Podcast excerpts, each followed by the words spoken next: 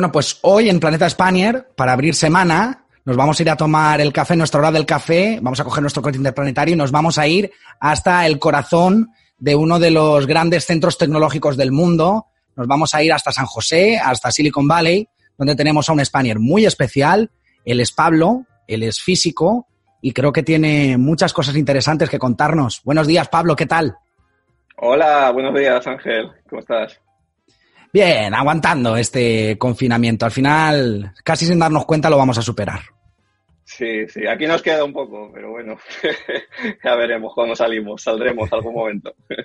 bueno, llevas ya casi 10 años fuera de España, ya lo has dicho, tú estás, estuviste en Alemania. Eh, ¿Cómo fue la historia para acabar allí en el centro tecnológico, en el gran centro tecnológico del mundo, en Silicon Valley?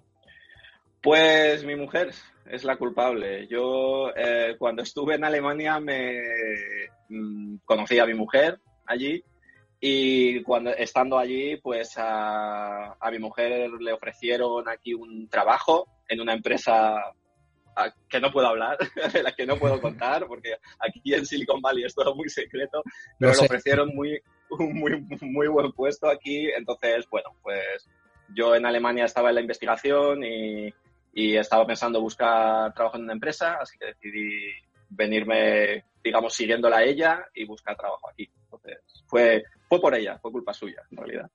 ¿Y qué es lo que estás haciendo allí exactamente en Silicon Valley, Pablo? Pues eh, estoy en el departamento de investigación y desarrollo de, una empresa de instrumentación científica, eh, Thermo Fisher se llama, es una empresa eh, muy grande, la más grande de instrumentación científica del mundo, y estoy aquí, bueno, pues haciendo, digamos, diseñando nuevos instrumentos científicos para, en realidad está muy, muy relacionado con, con cosas, aplicaciones médicas y farmacéuticas, de hecho, los instrumentos que, diseñamos allí.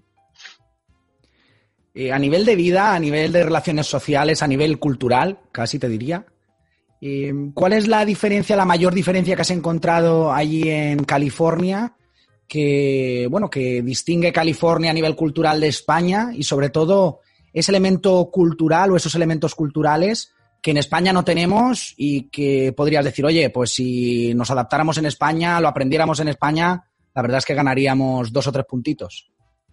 Sí, bueno, aquí la diferencia, bueno, hay, hay, muchas pequeñas diferencias, por supuesto, pero la diferencia que más me ha, me ha llamado la atención es el optimismo yo creo que es algo americano, no es solo de California, pero es que la gente, ah, cualquier cosa que hagas, cualquier cosa que digas, cuentas mm, una conversación cualquiera, la gente es genial, es maravilloso, es, todo es genial, todo es maravilloso, todo va a salir bien, con el coronavirus la gente eh, siempre con el optimismo, vamos a salir de esta.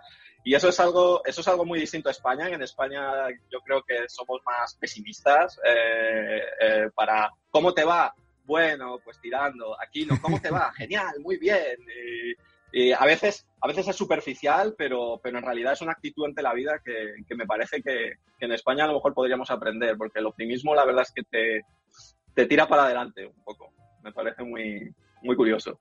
una cosa de aprender, yo creo. ¿Cuáles serían los puntos que tú recomendarías visitar ahí en California? Los cuatro puntos que dirías, ostras, no puedes venir aquí y no ver esto. Pues yo aquí, como digo, lo, lo, que más me parece más impresionante es la naturaleza. Entonces, aquí yo iría a, a Yosemite o a, bueno, hay Yosemite, está Muir Woods, hay un montón de parques naturales. Digamos, el más representativo y el más famoso sería Yosemite, que está aquí en California, y el otro Death Valley, eh, el Valle de la Muerte, el desierto este enorme, que es, una belleza, es una maravilla, la verdad. Y luego, bueno, digamos, por supuesto, aquí al, aquí al lado está San Francisco y San Francisco, la verdad es que es una ciudad muy maravillosa. O sea, es una ciudad realmente, realmente impresionante con el Golden Gate, Alcatraz y, esta, está muy bien. Esos, digamos, serían los puntos que yo más recomendaría. No tanto Los Ángeles, porque, bueno, Hollywood y tal está muy bien, estuve allí visitándolo, pero, pero no, no tanto. Yo diría San Francisco y Death Valley y Yosemite. Creo que serían los tres puntos. ¿Cuál es ese elemento gastronómico, cultural, de relación social que has echado mucho de menos durante estos casi 10 años desde que saliste de España? Ah, bueno, muchas, muchas cosas. Hay, ah, pero una cosa, digamos, en particular, quizás una, suena rara, pero echo mucho de menos la oreja a la plancha. echo, echo mucho de menos la, por supuesto, la comida, la gastronomía. O sea, es lo que, es lo que más echo de menos.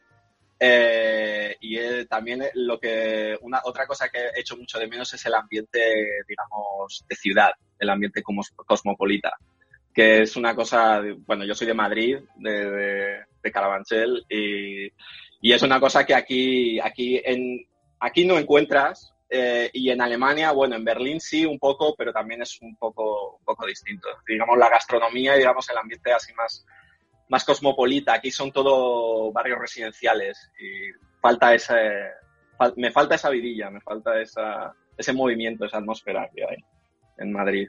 Pablo, ¿alguna anécdota que se pueda contar, evidentemente, así graciosa que te pasara al principio en Alemania cuando llegaste allí por diferencia con el idioma, por diferencias culturales?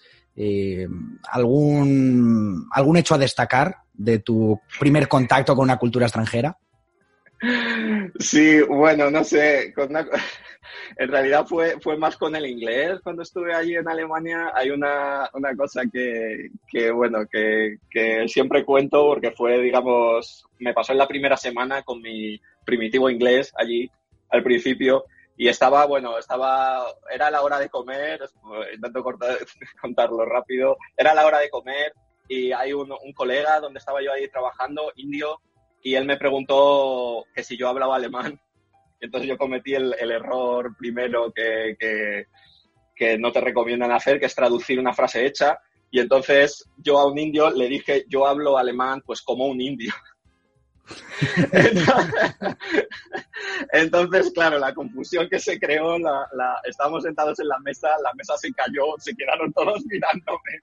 Y yo intenté explicar que era una expresión española, que era de un indio americano. Él no lo entendió muy bien, pero cambiamos de tema y fue fue un momento realmente lamentable. Yo creo, Pablo, que más, más de uno de nuestros oyentes pagaría por ver un agujerito ese momento, ¿eh?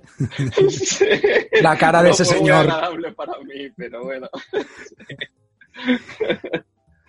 Bueno, Pablo, y ya por último, eh, te he preguntado antes por elementos culturales, gastronómicos que echarás de menos. Me has contado que, que, que una ración de oreja es, vamos, es, es un manjar que por allí no encuentras.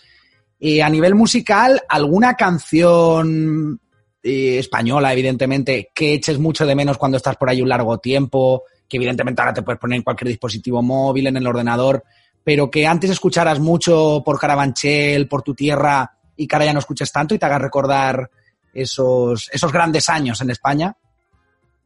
Sí, bueno, yo voy a, voy a eh, barrer para casa. O sea, yo soy de Carabanchel, de, Madrid. Entonces, bueno, hay una cosa que, claro, que llevo, digamos, muy, muy dentro, que es a Rosendo, a Rosendo Mercado. Y, y bueno, la canción Maneras de Vivir es una, es una canción que me da mucha, por mucha vidilla y es una cosa que, bueno, me gustaría oír más, que por supuesto me pongo cada dos por tres. Eh, en, en, el Spotify, pero, pero que es una cosa que me gustaría oír más por aquí. Sí.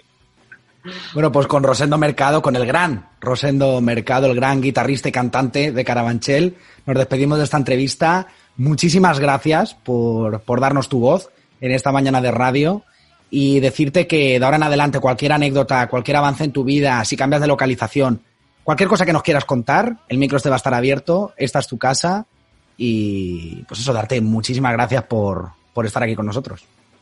Muchas gracias a ti, Ángel, por, esta entrevista. Me lo he pasado muy bien. Yo también, la verdad, le he disfrutado muchísimo. Un fuerte abrazo y mucha suerte. Un abrazo, Ángel. Adiós.